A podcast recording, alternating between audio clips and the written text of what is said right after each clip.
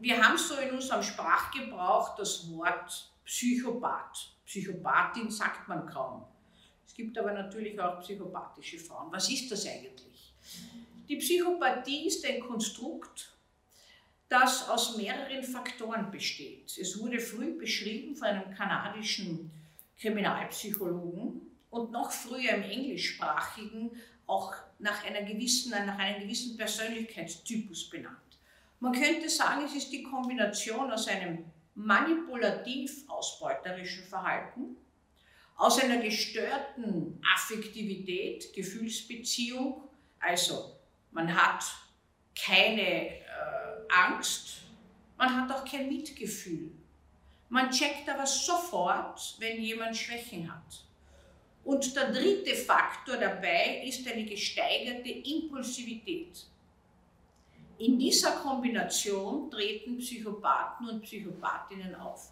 Einerseits vermitteln sie ein ungemein charmantes, äh, manipulatives Verhalten, sodass man gar nicht auf die Idee käme. Der bekannte Kriminalpsychologe Robert Hare, der eine Checkliste für Psychopathie entwickelt hat, hat mir zu später Stunde haben wir uns getroffen auf einem Kongress in den USA, erzählt folgende Begebenheit. Die möchte ich Ihnen weiter erzählen, weil damit bekommen Sie einen guten Einblick. Er hat in einem Frauengefängnis angefangen zu arbeiten und da hat sich ihm zugegebenermaßen eine sehr schöne, junge Insassin angeboten, ihn zu unterstützen bei den aufsässigen Schwierigen, die immer wieder seine Arbeit gestört oder nicht gekommen sind zu Gruppensitzungen und so weiter. Er hat das dankbar angenommen und hat so gemerkt, ohne dass er es eigentlich wirklich wahrnahm und doch gespürt, dass diese Frau ihm zunehmend mehr am Herzen liegt. Er hatte gewisse Vergünstigungen gegeben und es ist ja auch gelungen, ihm zu helfen. Eines Tages hat er zu seinem Chef, dem Gefängnisdirektor, vortreten müssen, denn diese junge Frau hat dem Gefängnisdirektor kehrtum erzählt, welche Vergünstigungen der Kriminalpsychologe ihr gegeben hat und er selbst hat unglaubliche Probleme bekommen. Das ist ein Blick in eine psychopathische Handlungsweise. Einerseits manipulativ ausbeuterisch, man holt sich gewisse Vorteile heraus, bekannte wunderschöne Heiratsschwindlerinnen, äh, Betrügerinnen, aber auch natürlich Serienkillerinnen, die andere verführen äh, zu etwas, fallen in diese Kategorie. Auch Lockvögelfrauen, die für Gewalttäter, Sexualstraftäter Handlungen vollziehen, Mädchen manipulieren, Mädchen angeln, fallen in diese Kategorie der Psychopathin hinein. Man hat früher immer leichtfertig gesagt, Psychopathinnen haben keine Gefühle. Es gibt auch ein biologisches Äquivalent dazu. Man weiß, eine gewisse Gehirnregion, die weniger aktiviert ist, wenn Angst bei der Normalbevölkerung oder beim Normalbürger entsteht. Das heißt, diese Angstfreiheit zeichnet sie aus. Sie trauen sich einfach mehr. Spioninnen, große Spioninnen hat man untersucht, Auftragskillerinnen und so weiter.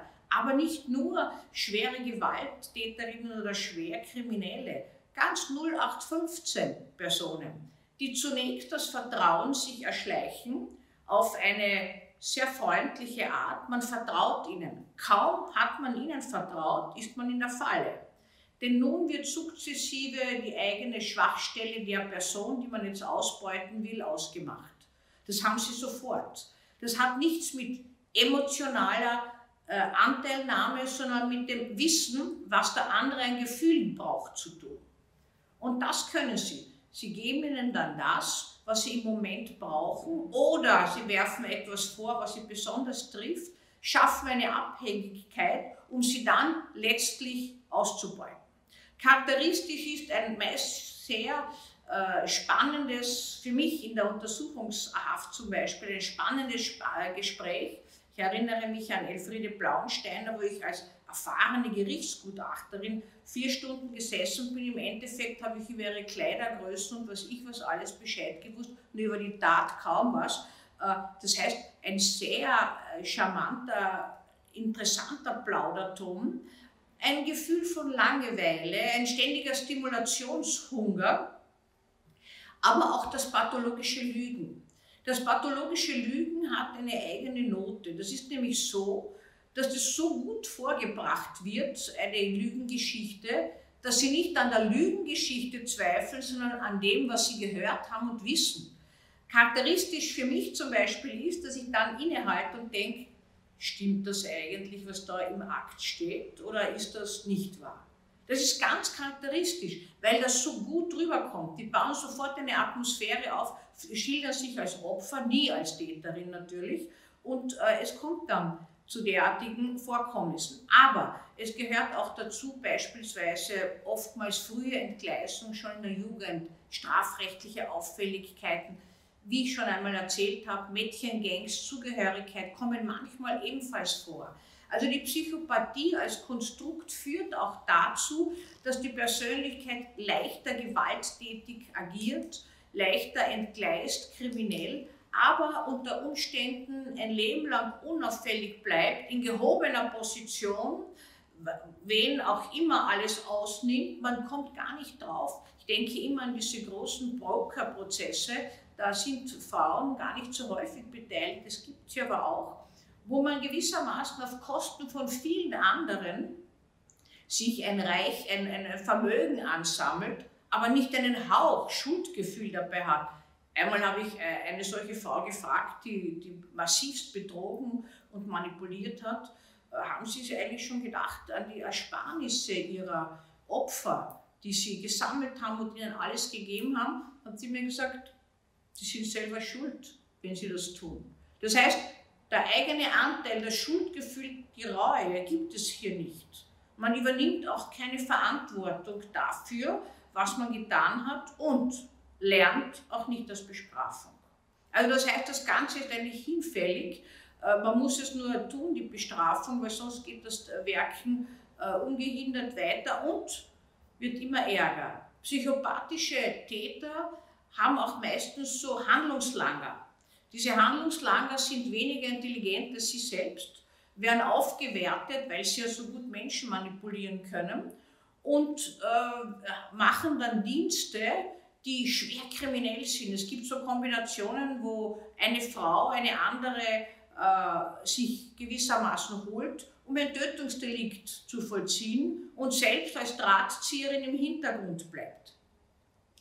Die dumme unter Anführungszeichen, die das gar nicht mitkriegt, äh, sagt, naja, sie hat mir gesagt, ich soll das tun, weil sonst bringt die uns um oder sonst irgendwas. Irgendein völlig unsinniges Argument, was niemand glaubt, die Handlangerin geht ins Gefängnis, es dauert lang, bis man die Drahtzieherinnen tarnt. Inzwischen werden die gleich bestraft natürlich, aber das ist so ein klassisches Beispiel.